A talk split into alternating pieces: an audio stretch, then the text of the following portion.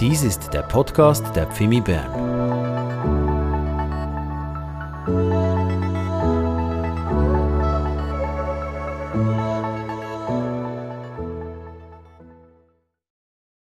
Ja, Herr, so, solange wir leben, solange wir atmen, wollen wir von deiner Güte singen, denn du bist unser ganzes Leben treu. Du gehst mit uns, wo auch immer wir hingehen. Und wir dürfen wissen, dass du heute Morgen hier mit uns bist. Herr, danke dir für Urs, dass er heute Morgen hier ist, dass du ihn vorbereitet hast für diesen Morgen, dass du zu ihm gesprochen hast und er nun zu uns sprechen darf. Das, was du ihm auf das Herz gelegt hast für diesen Morgen. Danke, dass du mit uns bist und unsere Herzen aufmachst, dass wir hören dürfen, was du uns sagen wirst an diesem Morgen. Amen. Amen. Amen. Vielen Dank. Ich freue mich sehr, hier zu sein, einmal mehr in Bern, in der Hauptstadt der Schweiz. Was für ein Vorrecht, hier zu sein. Und ich möchte euch gerne Grüße bringen. Ich, habe, ich bin eben zurück aus Tansania und ähm, da war ich in einer Gemeinde vor zwei Wochen und da gibt es einen kleinen Einblick, wie der Gottesdienst dort in Arusha aussieht. Ähm, Arusha, eine wunderschöne Stadt und ähm, ich habe da gepredigt in der Kirche von Bischof Munna. Und äh, Bischof Munna hat eine spezielle Geschichte. Sind ihr parat da mit dem Videoöli? Bischof Munna hat eine spezielle Geschichte. Er ist aufgewachsen äh, als Sohn eines Imam. Ähm, und während dem Marathon, da hat er besonders darum gerungen, eine Gottesbegegnung zu haben. Und die Gottesbegegnung war dann so, dass diese Gestalt, die ihm erschienen ist, ihn eigentlich auf den Koran verpflichten wollte. Das hat ihm irgendwo nicht gepasst und äh, das hat er verneint. Ähm, später dann äh, hat er bei einem katholischen Priester eine Bibel organisiert und hat im Geheimen eben in seinem frommen Haus äh, Bibel gelesen. Als sein Vater, der Imam, das gemerkt hat, hat er ihn raus, hat er die Bibel rausgeschmissen, hat gesagt, hey, das muss sofort raus aus meinem Haus. Aber Munna hat schon so viel von Gottes Wort gelesen und schon so viel in seinem Herzen drin, ähm, dass er sich für Jesus Christus entschieden hat. Die Reaktion sofort raus aus dem Haus und ähm, dann ist er einige Jahre umhergeirrt. Äh, er fand dann Aufnahme ähm, in einem theologischen Seminar und hat nun eine große, wunderbare Gemeinde und in seinem Umfeld sind rund 400 Pastoren und ich freue mich schon, nächstes Jahr dann auch seine Pastoren für Live und für Evangelisation auszubilden und jetzt ein kleiner Einblick in diese Gemeinde in Arusha. Ja,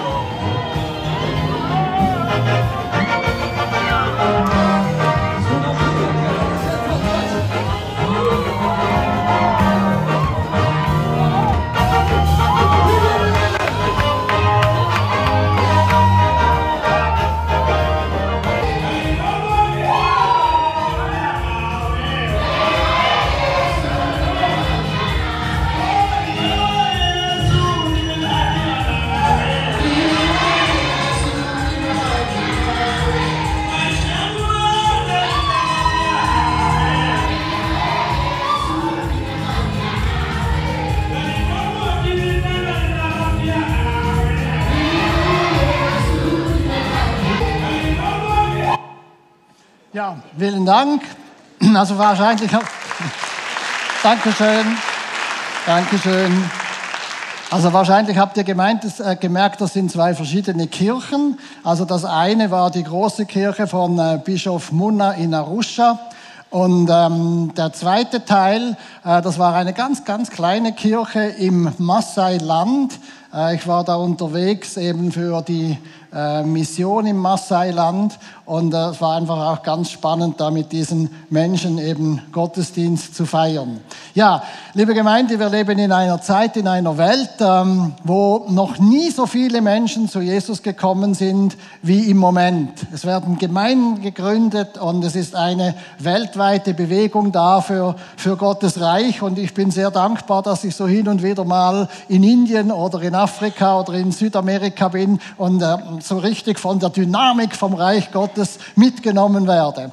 Wir in Europa haben so ein bisschen ein Problem, wenn man so diskutiert äh, und dann die Frage stellt, ja, what's about good news in Europe? Uh, they say it's neither good nor news. Also für uns in Europa, so die allgemeine Stimmung ist ja, das Evangelium ist nichts Neues und es ist eigentlich auch nicht gut. Das ist äh, unsere Geschichte, das ist unser Problem, ähm, das ist die Herausforderung, in der wir sind. Aber trotzdem, ich habe kürzlich eine Statistik gesehen, die eigentlich zeigt, dass in unserem Land doch die Freikirchen sich äh, erfreulich entwickeln, dass sie wachsen, dass sie, sich, dass sie vorwärts gehen. Und da sind wir eigentlich schon mittendrin in unserem Thema. Ähm, was bedeutet die Engelskala? Und äh, ja, als ich vor ein paar Jahren über die Engelskala sprechen wollte in äh, Nürnberg, da haben die Geschwister gesagt, nein, nein, wir wollen nichts zu tun haben mit Esoterik. Da musste ich sagen, Moment mal, also die Engelskala hat nichts zu tun mit Esoterik, sondern das geht hier um den Herrn James Engel. Und bevor wir uns diesem Herrn James Engel ein bisschen näher zuwenden, äh, vielleicht so meine Geschichte. Wie, wie komme ich überhaupt dazu, ähm, jetzt mit euch über die Engelskala heute Morgen zu sprechen? Also ich habe das Vorrecht, dass ich seit naja, also unterdessen sind das 23 Jahre, ähm, eigentlich permanent Schulungen schreibe zum Thema Evangelisation. Und ja, wie es so geht, äh, des vielen Büchermachens ist kein Ende, kann man schon in der Bibel lesen. Und äh, wenn ich irgendwo mal eingeladen war für eine Evangelisationsschulung und ich habe dann wirklich mein Bestes schon gegeben, aber die Leute wollten immer noch mehr hören, dann habe ich gesagt, ja, du gut, also so äh, als Lückenfüller könnte ich doch noch etwas zur Engelskala sagen. Dann bin ich vor ein paar Jahren mit meinen äh, internationalen Leitern von äh, Bulgarien, Ägypten, Albanien, äh, Ukraine zusammengesessen und habe gesagt, Freunde, ähm, ihr seht jetzt das, das Riesenfeld all meiner Schulungen. Ich muss mal so ein bisschen komprimieren. Äh, welche Schulung findet ihr wichtig und welche muss an den ersten Platz? Dann haben sie gesagt, was? Die Engelskala. Sag, seid ihr verrückt? Die Engelskala? Nein, so was Langweiliges. Dann haben sie gesagt, doch, doch, das müssen wir unbedingt hören. Ähm, das ist das Wichtigste, das ist eigentlich die Grundlage der Evangelisation. Dann habe ich gesagt, ja gut, also ähm, dann bin ich da mal äh, gehorsam und beuge mich unter ähm, das äh, Urteil meiner lieben Freunde. Und darum nehme ich euch jetzt heute auch mal mit in diese Engelskala und den ganzen Hintergrund, der damit verbunden ist.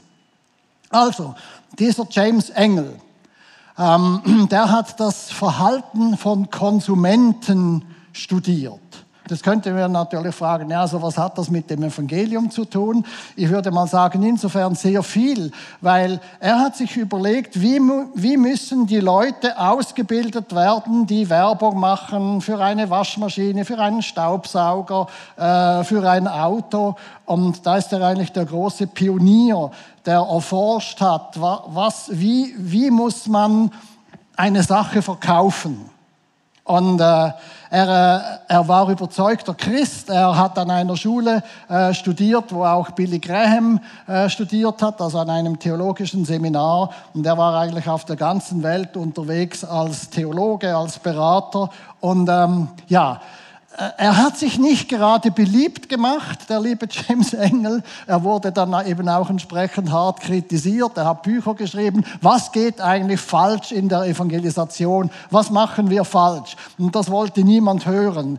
Die wollen alle immer nur Applaus. Ja, Evangelisation und wir predigen das Wort und das ist eine ganz tolle Sache. Und dann kommt dieser James und sagt, Moment mal, das ist gar nicht so gut, wie er eigentlich meint. Und haben sie gesagt, okay, vergessen wir den James, machen wir einfach einfach so weiter, wie wir uns gewohnt sind. Leider äh, hat niemand oder hat kaum jemand auf ihn gehört. Er hat dann nochmals ein Buch geschrieben. Was haben wir falsch gemacht im Jahr 2000? Und abermals, also wenn ich in der Welt rumreise und ich bin dann zusammen mit dem General Superintendent äh, der Assembly of God äh, in Amerika oder in, oder in, äh, in Afrika und dann frage ich, do you know about the Engel Scale? Die haben das nie gehört. Und dann frage ich mich, also hallo, wie kann man verantwortlich sein, nicht nur für eine einzelne Gemeinde, nicht nur für eine einzelne theologische Schule, sondern für eine ganze Denomination und man hat keine Ahnung von dem, was James Engel als engagierter Christ eigentlich uns ein bisschen die Leviten lesen wollte. Und ihr werdet schnell mal merken, ähm, wenn, wenn es uns gelingt, auf James Engel zu hören, er war auch ein bisschen ungeschickt. Also er hat er hat wirklich Fehler gemacht. Die möchte ich jetzt gar nicht, die möchte ich jetzt gar nicht wiederholen. Aber ich habe dann schon verstanden, aha, okay, lieber James, also ich hätte das ein bisschen anders gemacht und ich mache das jetzt auch bei euch ein bisschen anders, ähm, damit wir eigentlich das Positive von seiner, von seiner Schulung, von dem, was er eben mit uns teilen wollte, ähm, dass wir das ganz klar mitbekommen. Also, er hat eine Skala aufgestellt und ihr müsst euch vorstellen, das ist eigentlich wie ein Thermometer. Dann hat er gesagt, ja, also wie, wie können wir die Entwicklung eines Menschen vom totalen Unglauben eben bis zur feurigen Nachfolge von Jesus verstehen? Dann hat er gesagt, also wir kennen das von der Temperatur. Wir hatten einen viel zu warmen September. Es sieht so aus, dass wir auch einen warmen Oktober beginnen. Und äh, warum weiß ich das? Also heute Morgen ging ich bei mir an der Küche mal schnell an den Thermometer, habe gesagt, okay, also wenn es morgen um Viertel nach sechs schon elf Grad ist, dann wird es wahrscheinlich ein warmer Tag werden. Also da brauche ich da nicht meine dicke ähm, Zipfelmütze heute. Genau, und so hat er gesagt, also nehmen wir doch mal einen, einen Thermometer und überlegen uns mal, ähm, wie können wir vielleicht die, Temperatur von Menschen, die Nähe zum Evangelium, wie könnten wir das messen? Und dann hat er gesagt, dann nehmen wir doch mal in die Mitte äh, eben quasi ähm, das, äh, die, die Null, also äh, Gott sei Dank hat er unsere, unsere Skala übernommen und nicht die amerikanische. Sonst müssten wir das da äh, mühsam umrechnen. Und jetzt sehen wir, wenn wir jetzt also diese Engelskala anschauen, dann ähm, hat, haben wir plötzlich 13 Stufen vor Augen. Also das beginnt ganz weit unten, eben wo wir vielleicht äh, zufällig bei einem Straßeneinsatz Menschen ansprechen und sagen, ja hallo, ich bin von der Pfimi, komm doch auch in unseren Gottesdienst, Ingolf Elstel predigt. Und dann sagen die, ja, schön, wenn das für dich stimmt und irgendwas Höheres muss es ja geben, aber zu dir in die Pfimi komme ich sicher nicht. Dann wissen wir, aha, okay, also der, der weiß, es gibt irgendwas Höheres, aber ist jetzt so für meine Einladung, hat er jetzt nicht gerade gewartet. Also äh, wir begegnen Menschen, alle Menschen sind irgendwo religiös. Ähm, ja, ihr kennt ja den Witz, da war mal eine Tochter, die ist in einem atheistischen Haus aufgewachsen. Dann fragt sie, Papi, weiß Gott, dass wir Atheisten sind?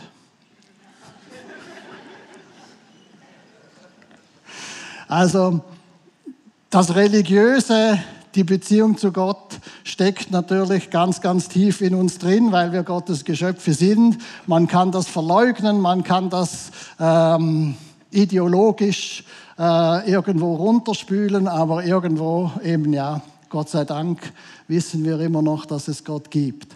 Ja, also dann gibt es also religiöse Offenheit, mangelnde Kenntnis vom Christentum, allgemeine Kenntnis. Wir gehen dann äh, noch ein bisschen drauf ein, auf die einzelnen Stufen. Und ihr seht dann schon, dieser ähm, blau markierte Bereich, das wäre eigentlich alles im Minusbereich. Also das sind Entwicklungen, die Menschen machen, aber sie sind noch nicht zur Erkenntnis gekommen, was rettet mich, was verändert mein Leben. Und jetzt seht ihr, also wir haben unten haben wir acht Stufen und nachher fünf. Bedeutet also, die Entwicklung eines Menschen, bis er Jesus Christus erkennt, annimmt, äh, gerettet wird, ähm, die Entwicklung ist eigentlich relativ lang.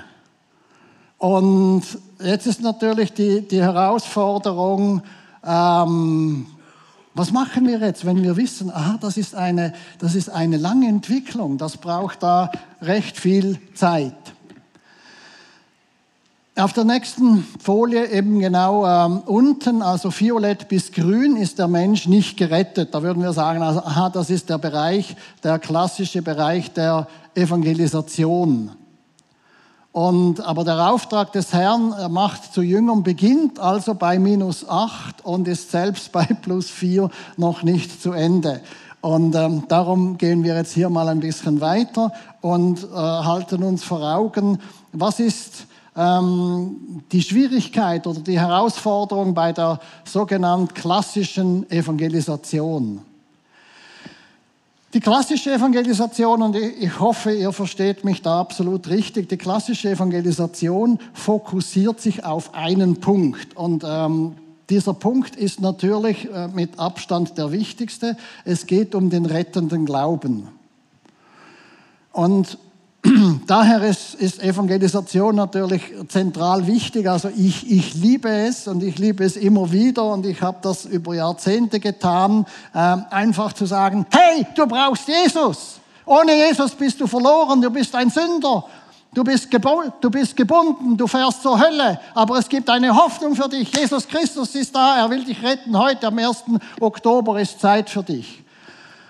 Ich liebe es so zu sprechen. Aber was ist die Schwierigkeit dahinter? Warum seid ihr noch nicht nach vorne gekommen? Naja, es ist ein bisschen schwarz-weiß. Also es gibt nur verloren oder gerettet. Und ich möchte, möchte jetzt mal sagen, theologisch gesehen stimmt das natürlich.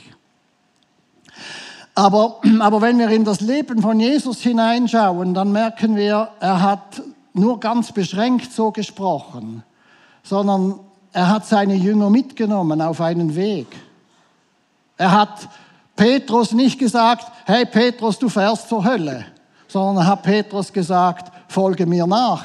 Und dann dauerte es drei Jahre, bis Petrus verstanden hat, dass Jesus für ihn, den Petrus, ans Kreuz muss. Also wir sehen es im Leben von Jesus selber, dass er eigentlich nur beschränkt. Natürlich hat er davon gesagt, ich bin der Weg, die Wahrheit und das Leben. Niemand kommt zum Vater als nur durch mich.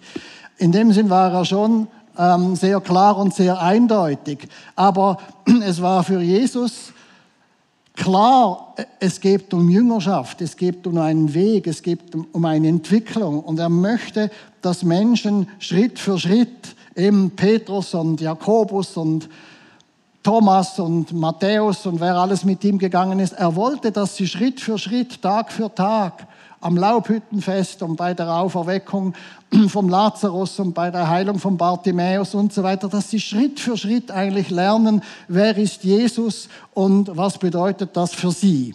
Und eigentlich diese, ähm, wie soll ich dem sagen, diese ähm, diese Art von Jesus, die kann in der Evangelisation zu kurz kommen, wenn wir eigentlich nur schwarz-weiß fokussiert sind auf verloren und gerettet.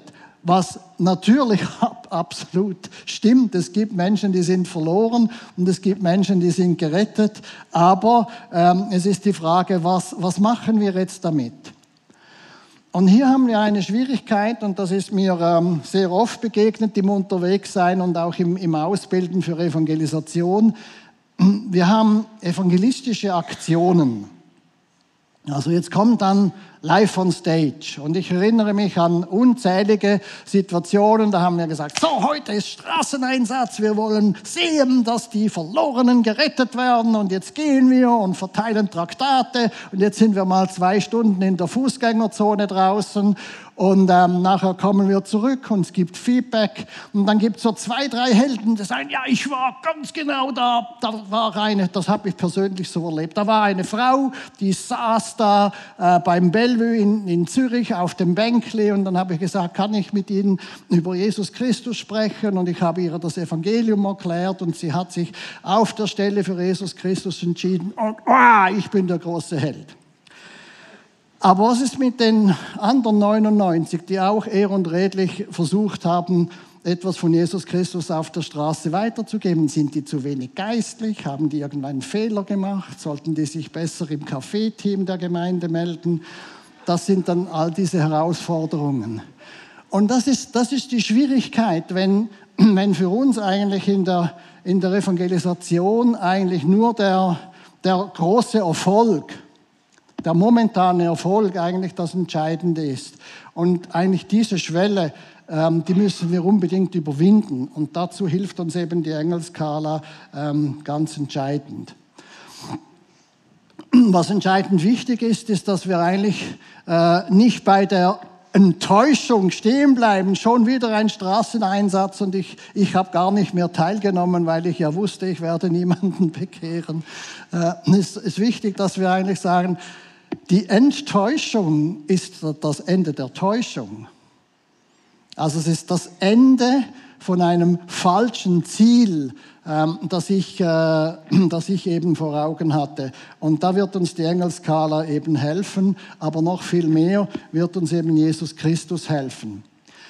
Es ist spannend zu sehen, eben Jesus Christus sagte nicht, theologisch zusammengefasst, rettet die Verlorenen, sondern er sagte, macht zu Jüngern. Und einfach mal, dass, dass wir uns das vor Augen halten, wie, wie arbeitet Gott. Also Gott hat Zeit. 2000 Jahre vor Jesus Christus beruft er den Abraham. Sagt, ich will dich segnen, und du sollst ein Segen sein. Deine Nachkommen werden so zahlreich sein wie die Sterne am Himmel und wie der Sand am Meer. Gott wusste natürlich bereits, dass er seinen Sohn geben wird. Aber er hat 2000 Jahre gebraucht, um das Kommen von Gottes Sohn vorzubereiten. Darum hatte Abraham den Isaac und den Jakob und die zwölf Söhne und das Volk Israel, ähm, das dann zuerst in Ägypten war, von Mose herausgeführt wurde und und und. Die ganze Geschichte. Wenn wir uns das jetzt vor Augen halten, dann hat Gott 2000 Jahre Zeit, damit sein Volk versteht, jetzt kommt der Messias. Und als der Messias gekommen ist, haben sie es immer noch nicht verstanden und haben ihn gekreuzigt.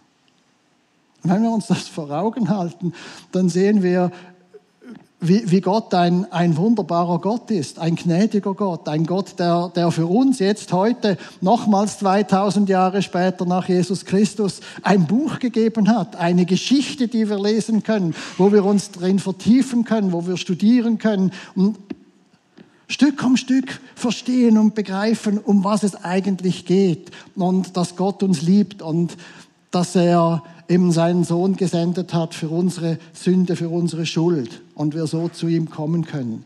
Also wir sehen einmal in dieser 2000-jährigen Geschichte von Abraham bis Jesus, eben wie, Gott sein Volk führt und wie er zu seinem Volk spricht und wie er sich danach sehnt, dass sein Volk ihn versteht. Und selbst wenn es ihn nicht versteht und, und sie den Jesus kreuzigen, erklärt er nachher, dass Jesus eben für unsere Sünde und Schuld sterben musste, dass er das Opferlamm Gottes ist, dass wir durch ihn Heil haben im Namen von Jesus Christus. Und darum hat sich dann die Gemeinde so kraftvoll von Jerusalem aus entwickelt. Also wir sehen schon, Jesus sagt, macht zu Jüngern alle Völker und Jesus selber, äh, wie auch schon erwähnt, hat seine drei, ähm, seine zwölf Jünger drei Jahre lang begleitet. Und jetzt gehen wir da ein bisschen tiefer hinein.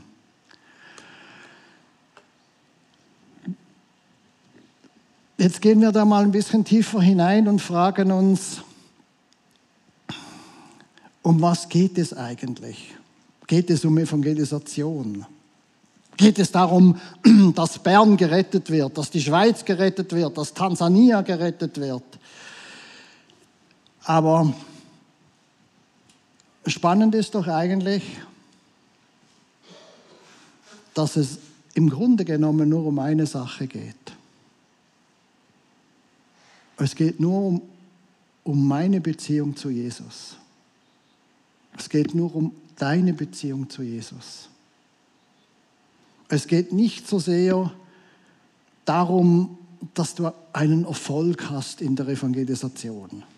Es geht nicht primär darum, dass du jemand einladen kannst zu den fantastischen Vorträgen von Ingolf Elsel oder zu den Themen von Life on Stage, sondern Jesus sagt, wer sich vor den Menschen zu mir bekennt, zu dem werde ich mich auch vor meinem Vater im Himmel bekennen. Wer mich aber vor den Menschen verleugnet, den werde ich auch vor meinem Vater im Himmel verleugnen. wisst ihr, mein Leben hat sich vor 50 Jahren verändert. Ich habe einen Booster gespürt und ich spüre den bis heute. Und zwar dadurch, dass ich von lieben Geschwistern mitgenommen wurde und sie gesagt haben, so Urs, jetzt erzähl mal, wie du zu Jesus gekommen bist auf der Bahnhofstraße in Zürich. Und äh, mit Zittern und Zagen habe ich da mal angefangen, irgendwo etwas zusammenzubabbeln. Aber was ich nachher gespürt habe, ist genau das.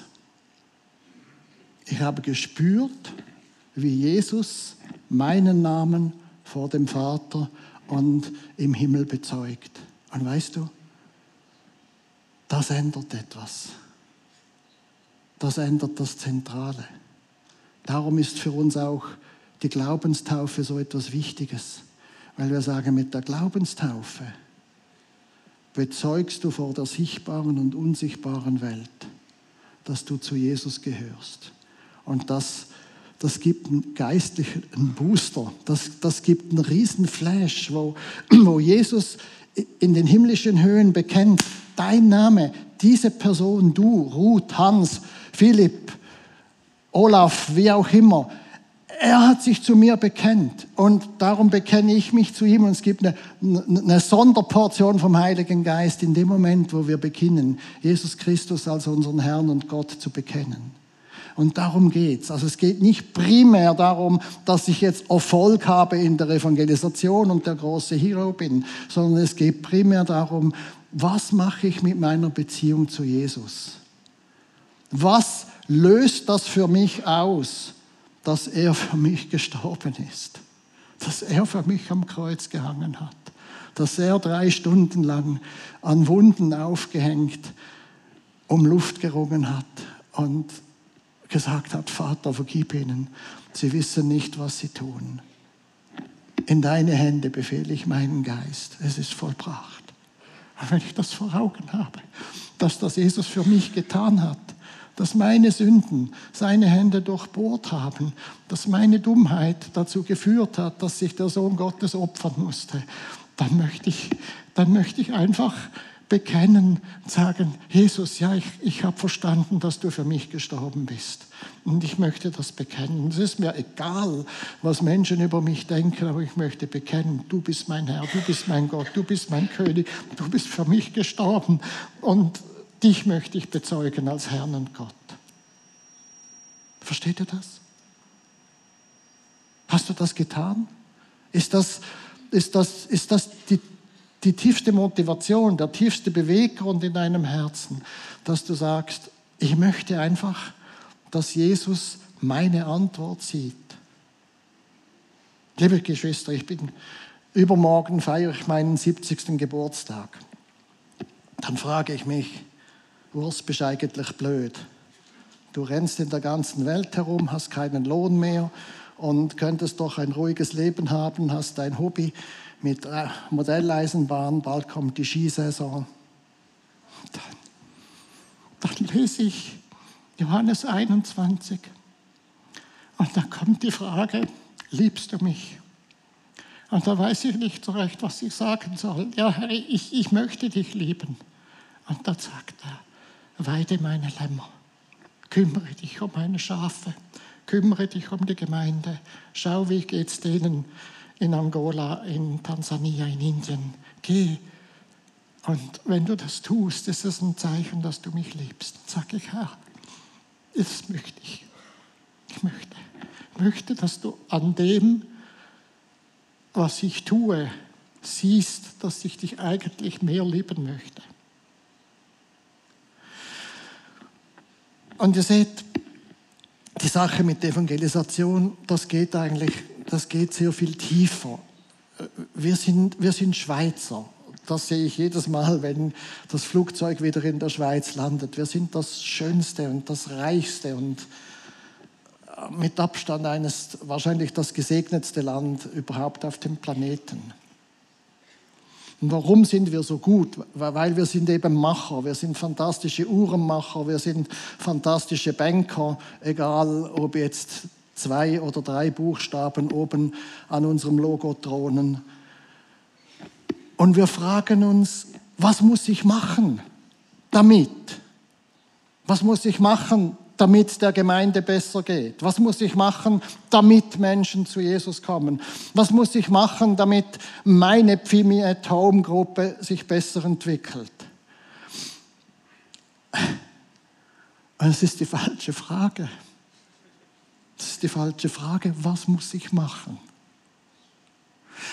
Denn äh, wenn ich eine Antwort suche auf die Frage, was muss ich machen, dann glaube ich ja schon, was ich dann machen werde, wird gut sein. Ich kann. Yes, I can. Aber eigentlich muss ich sagen, nein, ich, ich kann eben nicht. Und das ist ja mein Problem. Und darum sagt Jesus, wenn ihr in mir bleibt und meine Worte in euch bleiben, könnt ihr bitten, was ihr wollt. Eure Bitten wird erfüllt werden. Und darum ist es ist völlig etwas anderes, ob ich etwas für die Gemeinde, etwas für die Evangelisation, etwas für die Pfimi at Home Gruppe tun will. Oder ob ich sage, das eigentliche Problem ist, dass ich in Jesus bin. Und dass ich mir einfach mal vor Augen halte, das ist buchstäblich wahr, was er sagt. Ohne mich könnt ihr nichts tun. Und darum ist die Frage ja für dich und für mich, äh, ist, ist, das, ist das jeden Tag meine erste Absicht, in, in Jesus zu sein, ihm nahe zu sein, ihn zu verherrlichen mit allem, was ich bin und habe? Und dann sagt er, und das darf ich so in reichem Maß erleben, ich weiß bald nicht mehr, was ich machen soll, ich habe so viele Einladungen, sollte ich auch noch in Nepal für Evangelisation Schulungen machen, es wird mir zu viel, aber ist egal. Aber eines möchte ich mit euch einfach teilen, wer, wer sich darum bemüht, in Jesus zu bleiben, der wird ein Maß an Frucht erleben, von dem du nie geträumt hättest. Aber es ist die Frage, was willst du genau? Willst du ein guter Christ sein? Willst du etwas erreichen? Willst du erfolgreich sein? Oder sagst du, dass es ist eigentlich nur eine Sache nötig, nämlich dass ich in Jesus bleibe. Es ist nur etwas wichtig, dass ich ihm nahe bin. Und darum, wie mich der Vater geliebt hat, so habe ich euch geliebt. Bleibt in meiner Liebe. Wenn ihr meine Gebote haltet, werdet ihr in meiner Liebe bleiben, so wie ich immer die Gebote meines Vaters gehalten habe und in seiner Liebe bleibe. Das sage ich euch, damit meine Freude euch erfüllt und eure Freude vollkommen sei. Hast du, hast du das vor Augen, dass es keine größere Freude, kein kein größeres Glück, keine, keine größere Befriedigung gibt, als einfach zu wissen, ganz tief in meinem Herzen bin ich verbunden mit meinem Herrn Jesus Christus. Und es geht ja dann noch weiter. Und ich denke, da kommt es einfach irgendwo ganz knüppeldick. Ja, ich möchte Christus immer besser kennenlernen. Ich möchte die Kraft mit der Gott ihn von den Toten auferweckt hat, an mir selber erfahren. Und nun kommt jener Satz, der nicht in unsere Wohlfühlschweiz gehört. Und ich möchte an seinem Leiden teilhaben, sodass ich ihm bis in sein Sterben hinein ähnlich werde. Das sagt Paulus. Und da fragen wir uns, Paulus, bist du eigentlich verrückt? Du warst einer der reichsten Männer in deiner Zeit. Mit Leichtigkeit konntest du teuerste Schiffsreisen bezahlen auf dem Mittelmeer. Du warst einer der gelehrtesten Leute deiner Zeit. Du hattest Erfolg wie kein anderer. Was spinnst du, dass du schlussendlich im Kerker vom Kaiser in Rom landest? Was ist mit dir los? Was war mit ihm los? Ich möchte an seinem Leiden teilhaben, sodass ich ihm bis ins Sterben hinein endlich werde. Also wir sehen da einen Paulus, der von dieser unstoppbaren Sehnsucht getrieben war. Alles, was ich mache, alles, was ich bin, alles, was ich habe, soll zur Verherrlichung von Jesus Christus dienen, selbst wenn ich am, in Rom beim Kaiser sterben muss für meinen Glauben. Und liebe Geschwister, ich hoffe, das hilft uns jetzt einfach, dass wir jeder von uns und ich hier zuvor, ich hier auf der Bühne zuerst einfach mal frage, was, was motiviert uns? Was, was treibt uns an? Warum bist du heute in diesen Gottesdienst gekommen? Was soll dieser 1. Oktober in deinem Leben? Und ich möchte dir sagen, was dieser 1. Oktober soll. Es soll, dass du dir die Frage stellst, was motiviert mich? Was will ich eigentlich? Was treibt mich an? Möchte ich einfach ein guter Christ sein? Bin ich heute in den Gottesdienst gekommen, dass ich meine Christenpflicht eben erfüllt habe. Habe nicht einfach einen Brunch äh, genossen, sondern ich bin in die Kirche gegangen. Ich gratuliere allen, die hier sind und gesagt haben, ja, ich gehe in die Kirche. Aber gehen wir noch einen Schritt tiefer einfach in, in dein und in mein Herz hinein. Was, was motiviert dich? Was, was willst du am Schluss erreichen? Und haben wir diesen, diesen Paulus vor Augen, der einfach sagt, ich, ich möchte diesen Jesus noch mehr erkennen. Ich möchte ihn besser verstehen. Ich möchte ihm nahe sein. Ich, ich, ich möchte die Kraft seiner Auferstehung erleben. Ich möchte dabei sein, wenn Wunder geschehen. Und ich bin auch bereit, Not und Verfolgung zu ertragen. Ich bin bereit, dass meine Nachbarn mich verspotten, wenn ich sie einlade zu den Vorträgen von Ingolf Elsel. Ich bin bereit, nochmals und nochmals und nochmals Ablehnung zu ertragen, wenn ich mich zu Jesus Christus bekenne, weil dieses Leiden, das dann kommt, wenn ich seinen Namen bekenne, ist nicht sinnlos, sondern es führt mich tiefer zu Jesus. Es führt mich tiefer dahin, dass ich verstehe, ja, Jesus ist für sein Bekenntnis geschlagen, ausgezogen, Dornenkrone und schlussendlich am Kreuz ermordet worden. Nur weil er bekannt hat, ich bin der Sohn Gottes wir werden nicht geschlagen, wir werden nicht ausgepeitscht, wir werden nicht ans Kreuz geschlagen. Das Schlimmste, was uns passieren kann, ist, dass wir ein bisschen belächelt werden. Aber auch das ist uns noch zu viel.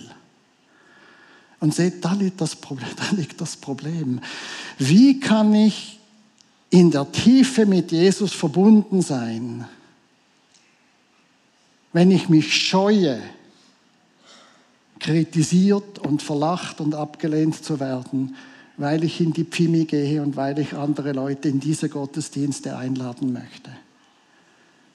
Und vielleicht beginnen wir dann zu ahnen, wann ist eine Kirche stark und wann ist eine Kirche schwach. Eine Kirche ist dann schwach, wenn wir leidensscheu sind, wenn wir nicht bereit sind, um des Namens Jesu willen Nachteile, Verachtung, verlacht werden, auf uns zu nehmen. Und wann sind wir stark? Wenn wir in den Pfimiet Home Gruppen oder in unseren Gottesdiensten einfach einander das Leid klagen sagen, ich habe versucht einzuladen, ich habe mit meinen Nachbarn gesprochen, meine Kinder wollen nichts hören, aber ich habe sie eingeladen und bitte betet mit mir, dass ich neu die Kraft von Jesus bekomme, seinen Namen zu bezeugen. Spürt ihr? wo es liegt. Natürlich wir gehen jetzt ganz schnell, einfach so ein bisschen technisch noch durch die Engelskala. Und äh, es gibt da ganzes Schulungsmaterial. Ähm, ich gebe euch das gerne auch noch elektronisch. Das kann man sich vertiefen und äh, stundenlang in die Tiefe gehen. Äh, ich habe mir für den Gottesdienst heute gesagt, wir, wir wollen jetzt uns nicht auf der Ebene des Kopfes einfach da in all die Sachen eindenken, aber einfach, es muss ein höheres Wesen geben. Es gibt religiöse Offenheit. Ich kenne das Christentum nicht. Christen, das sind, aha, Kirchen, Kreuzzüge.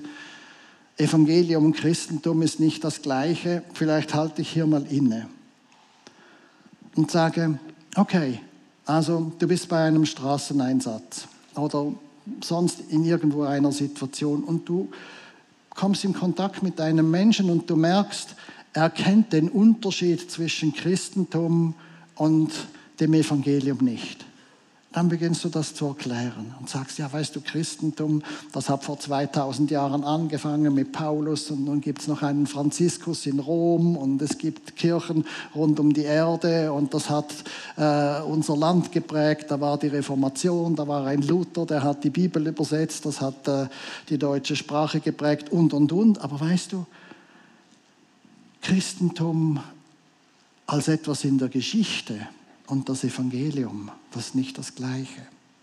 Das Evangelium, das ist Botschaft von Gott an dich. Dein himmlischer Vater sieht dich, kennt dich, liebt dich, war schon über deinem Leben bei der ersten Sekunde deiner Zeugung. Und er hat immer als himmlischer Vater über deinem Leben gewacht und er liebt dich. Er liebt dich wie kein anderer. Vielleicht hat dich dein Vater zu wenig geliebt, vielleicht haben dich deine Lehrer zu wenig verstanden, vielleicht hat dich deine erste Liebe verlassen, aber Gott hat dich nicht verlassen. Er hat dich immer geliebt. Und dann sagst du, ja, warum spüre ich denn diese Liebe Gottes nicht? Ich fühle mich so allein. Und dann erklärst du, ja, das, das steckt in uns Menschen drin. Es ist dieser Eigenwille diese Täuschung, ich muss jetzt selber und ich will selber und ich will mein Leben selber aufbauen und ich bin doch stark und ich bin doch gut und ich wehre mich doch gegen all die Ungerechtigkeit, die in meinem Leben geschehen ist. Und wir spüren es nicht und wir merken es nicht, aber es steckt in uns allen drin, unser Eigenwille, unser Egoismus trennt uns von Gott. Wir wollen selber bestimmen und nicht Gott bestimmen lassen. Und Gott hat das gesehen. Und diese Sünde, dieser Eigenwille, der uns von Gott trennt, das können wir selber nicht reparieren. Darum ist Gott selber gekommen, ist Jesus auf diese Welt gekommen. Und das ist das Evangelium, dass Gott dich zurückhaben will. Und er will dich so sehr zurückhaben und so sehr dich in, in seine Vaterarme schließen, dass er sein Liebstes, seinen Sohn gegeben hat. Und Jesus ist für dich gestorben, für deine Sünde und Schuld, damit du Vergebung findest, damit du in die Arme des Vaters laufen darfst. Und darum ist die Frage, möchtest du diese Botschaft von dem, dass Gott dich liebt und dass Jesus dir alle deine Sünden vergibt, und dass du durch seinen Namen mit dem Vater im Himmel verbunden sein kannst. Möchtest du diese Botschaft annehmen? Das ist Evangelium. Nun, wenn du einem Menschen das erklären kannst und er sagt dann, aha, jetzt verstehe ich den Unterschied zwischen Christentum und Evangelium, dann sage Halleluja, der Heilige Geist hat dich geführt, der Heilige Geist hat dich gesegnet. Einem Menschen ist klar geworden, was ist das Evangelium, dass er jetzt sich nicht gleich bekehrt. Gut, es kann geschehen, Halleluja, der Heilige Geist ist wunderbar und allmächtig. Aber meine Erfahrung ist, wenn jemand das Evangelium verstanden hat, dass es jetzt eine Entscheidung braucht und dass diese Entscheidung lebensverändernd ist, ein durchschnittlicher Schweizer wird sich sagen, das muss ich mir noch überlegen. Und das ist auch gar nicht schlecht. Aber du sollst wissen, du wurdest vom Heiligen Geist geführt. Du bist vom Heiligen Geist gesegnet. Du darfst das für dich, ich sage es jetzt mal so, als Erfolg sehen, weil du in der Kraft des Heiligen Geistes Evangelium weitergegeben hast. Und hier kommt das Entscheidende, dass wir frei werden von, von falschen Erfolgsvorstellungen. Es geht nicht darum, dass ich unmittelbar den Erfolg sehe, sondern es geht darum, dass ich in der Kraft des Heiligen Geistes einfach bereit bin, Jesus Christus zu bezeugen. Und da hilft uns dann die Engelskala. Da gibt es ganz unterschiedliche Stufen. Eben jemand hat vielleicht die gute Nachricht verstanden, aber er ist nicht persönlich betroffen. Dann bleiben wir im Gebet. Ich erinnere mich, dass wir einer jungen Frau das Evangelium erklären konnten und sie hat gesagt, mir ist alles klar, aber ich will mich nicht entscheiden. Dann sind wir eine Nacht lang, ein, eine Samstagabendnacht sind wir rausgegangen, haben für diese Frau gebetet und am nächsten Samstag kam sie voll Freude und hat Jesus angenommen. Wir sind in einem geistlichen Kampf und auf dieser ganzen Engelskala ist es entscheidend wichtig, dass wir sehen, von Stufe zu Stufe arbeiten wir daran, dass Jünger um uns herum heranwachsen. Und was ganz entscheidend wichtig ist, ist, dass wir eben in der Gemeinde nicht einfach zufrieden sind, wenn jemand Gemeindemitglied wird und da dabei ist, sondern dass wir sagen, jeder innerhalb der Gemeinde hat die Berufung. Und das Entscheidende ist eigentlich, in dem Moment, wo wir oben in der Gemeinde eigentlich uns im Klaren sind, jawohl, wir wollen wachsen, wir wollen Zeugen sein für Jesus Christus, wir sind bereit, seinen Namen zu bekennen, dann wird das geschehen im ganzen Beziehungsumfeld der Gemeinde, überall, wo wir auch schon mit, mit dem Fischernetzgebet dran sind zu beten. Es geschieht etwas in der unsichtbaren Welt, wenn wir bereit sind, den Namen von Jesus Christus zu bekennen. Und es geht nicht darum, dass wir jetzt Erfolge abbuchen können mit irgendwelchen Statistiken, sondern es geht darum, dass wir in diese Bewegung hineinkommen, dass ich sage, ich möchte den Namen von Jesus Christus bezeugen. Ich möchte teilhaben an der Kraft seiner Auferstehung und ich scheue mich nicht, teilzuhaben an seinem Leiden, wo er und sein Name und sein Volk und seine Bibel abgelehnt wird. Ich bin bereit, das auf mich zu nehmen. Und seht, liebe Geschwister, so hilft uns diese Engelskala, dass wir einfach sehen, aha, das sind verschiedene Stufen. Und es geht nicht darum, dass wir einen kurzfristigen Erfolg haben, sondern es geht darum, dass wir verstehen, aha, es geht in allererster Linie um meine Beziehung zu Jesus. Und ich möchte mich in dieser Beziehung zu Jesus, da möchte ich mich bewähren da möchte ich wachsen. Wenn ich jetzt so zurückdenke, hatte das Vorrecht, jetzt 50 Jahre, mich in dieser Beziehung zu Jesus zu entwickeln. Und ich kann nur staunen und Gott loben und preisen, was er alles getan hat. Und ich weiß, ich bin noch, ich bin noch längst nicht am Ende. Ich möchte, wie Paulus eben bezeugen, nicht, dass ich es schon ergriffen hätte, aber, aber ich jage dem nach. Und darum möchte ich jetzt so gegen Ende dieses Gottesdienstes einfach dir nochmals die Frage stellen, liebe Schwester, lieber Bruder, was motiviert dich? Was treibt dich an? Was möchtest du, was möchtest du sehen? Was möchtest du, dass sich in diesen drei Monaten, die uns in diesem Jahr noch bleiben und dann in den zwölf Monaten vom Jahr 24, was möchtest du als Ergebnis sehen? Wachstum der Pfimiatom-Gruppe? Gerne. Mehr Menschen, die in die Gemeinde kommen? Wunderbar. Aber möchtest du zum Beispiel an Weihnachten sagen, ich bin in diesen drei Monaten seit dem 1. Oktober in die Tiefe gewachsen in der Beziehung zu Jesus. Ich bin bereit geworden, seinen Namen zu bezeugen. Ich bin bereit geworden, Menschen einzuladen. Ich bin bereit geworden, die Ablehnung, die Verachtung, den Frust zu ertragen, der damit verbunden ist, wenn ich versuche, Menschen einzuladen. Und wir tun es nicht um des Erfolges willen für unsere Pfimi Bern, sondern wir tun es um Jesus zu zeigen, Herr, du bist mir unendlich wertvoll. Ich möchte teilhaben an deiner Auferstehungskraft. Und ich scheue mich nicht, teilzuhaben an dem Leiden, das dir widerfahren ist und das so viele, unendlich viele Millionen Christen rund um die Welt bereit sind zu ertragen, wenn ihre Kirchen angezündet werden, wenn ihre Pastoren ins Gefängnis geworfen werden. Ich möchte nicht ein feiger Christ sein, der deinen Namen verleugnet, sondern ich möchte voll sein von deiner Kraft und von deinem Leben. Und wenn du das möchtest, dann bitte ich dich, steh doch jetzt auf.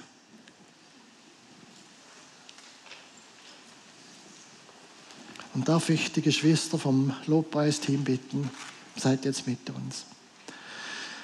Lasst uns beten. Herr Jesus Christus, danke, dass du da bist. Danke, dass du uns alles unendlich liebst. Danke, dass, dass du gekommen bist vom Himmel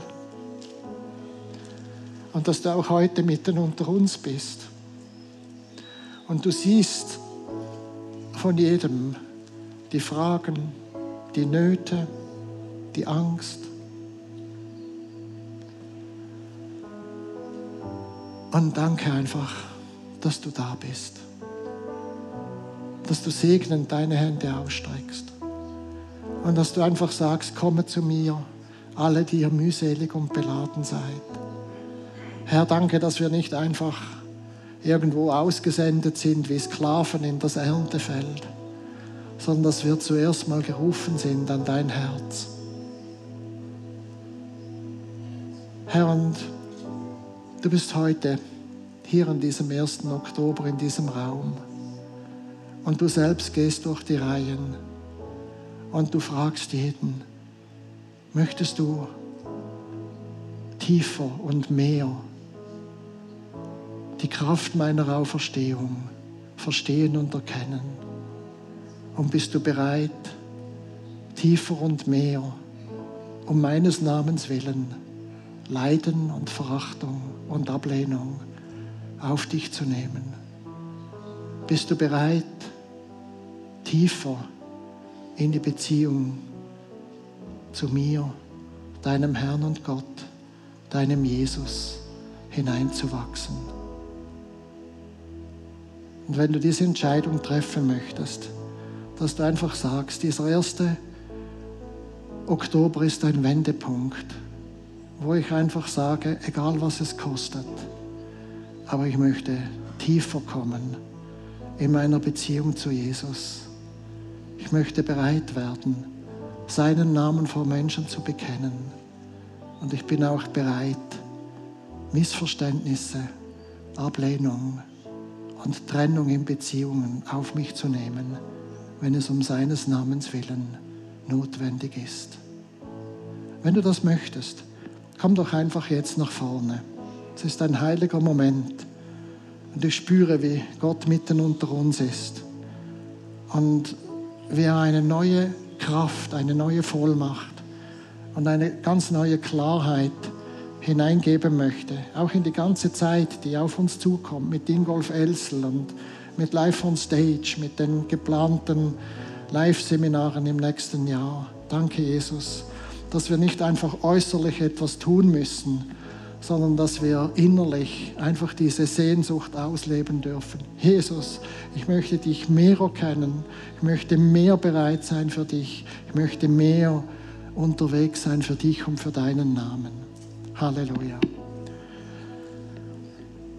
Und wenn du noch nie ganz persönlich Ja gesagt hast zu Jesus, dann bete doch jetzt zusammen mit der ganzen Gemeinde. Lasst uns einfach dieses Gebet sprechen. Vater im Himmel, danke, dass du da bist. Deine Gegenwart ist so herrlich und wunderbar.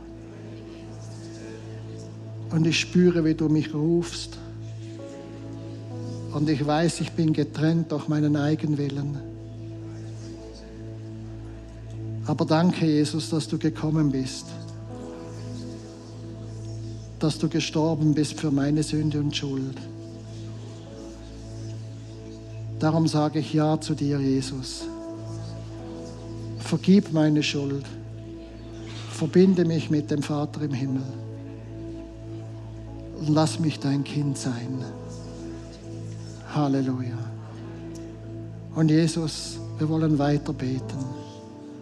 Wenn ich dir nachgefolgt bin und ich versuchte es aus eigener Kraft, vergib mir. Ich will meine Haltung erneuern am heutigen Tag. Und es soll mich nichts anderes mehr bewegen, als dass ich dich mehr und tiefer kennenlernen möchte. Ich möchte die Kraft deiner Auferstehung tiefer erleben in meinem Leben.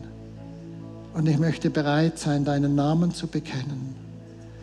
Ich bin bereit, auch Leiden und Ablehnung, Missverständnisse zu ertragen.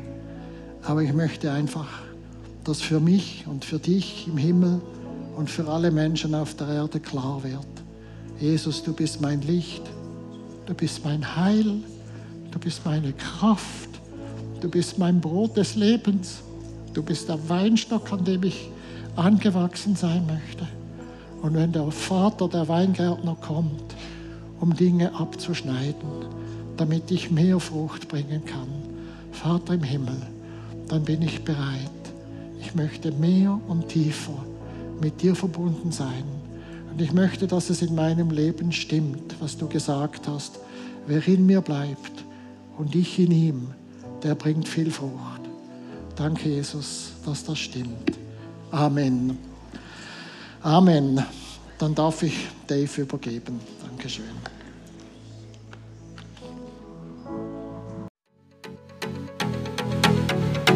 Wenn Sie sich durch diese Verkündigung angesprochen fühlen, nehmen Sie doch mit uns Kontakt auf unter info at fimibern.ch.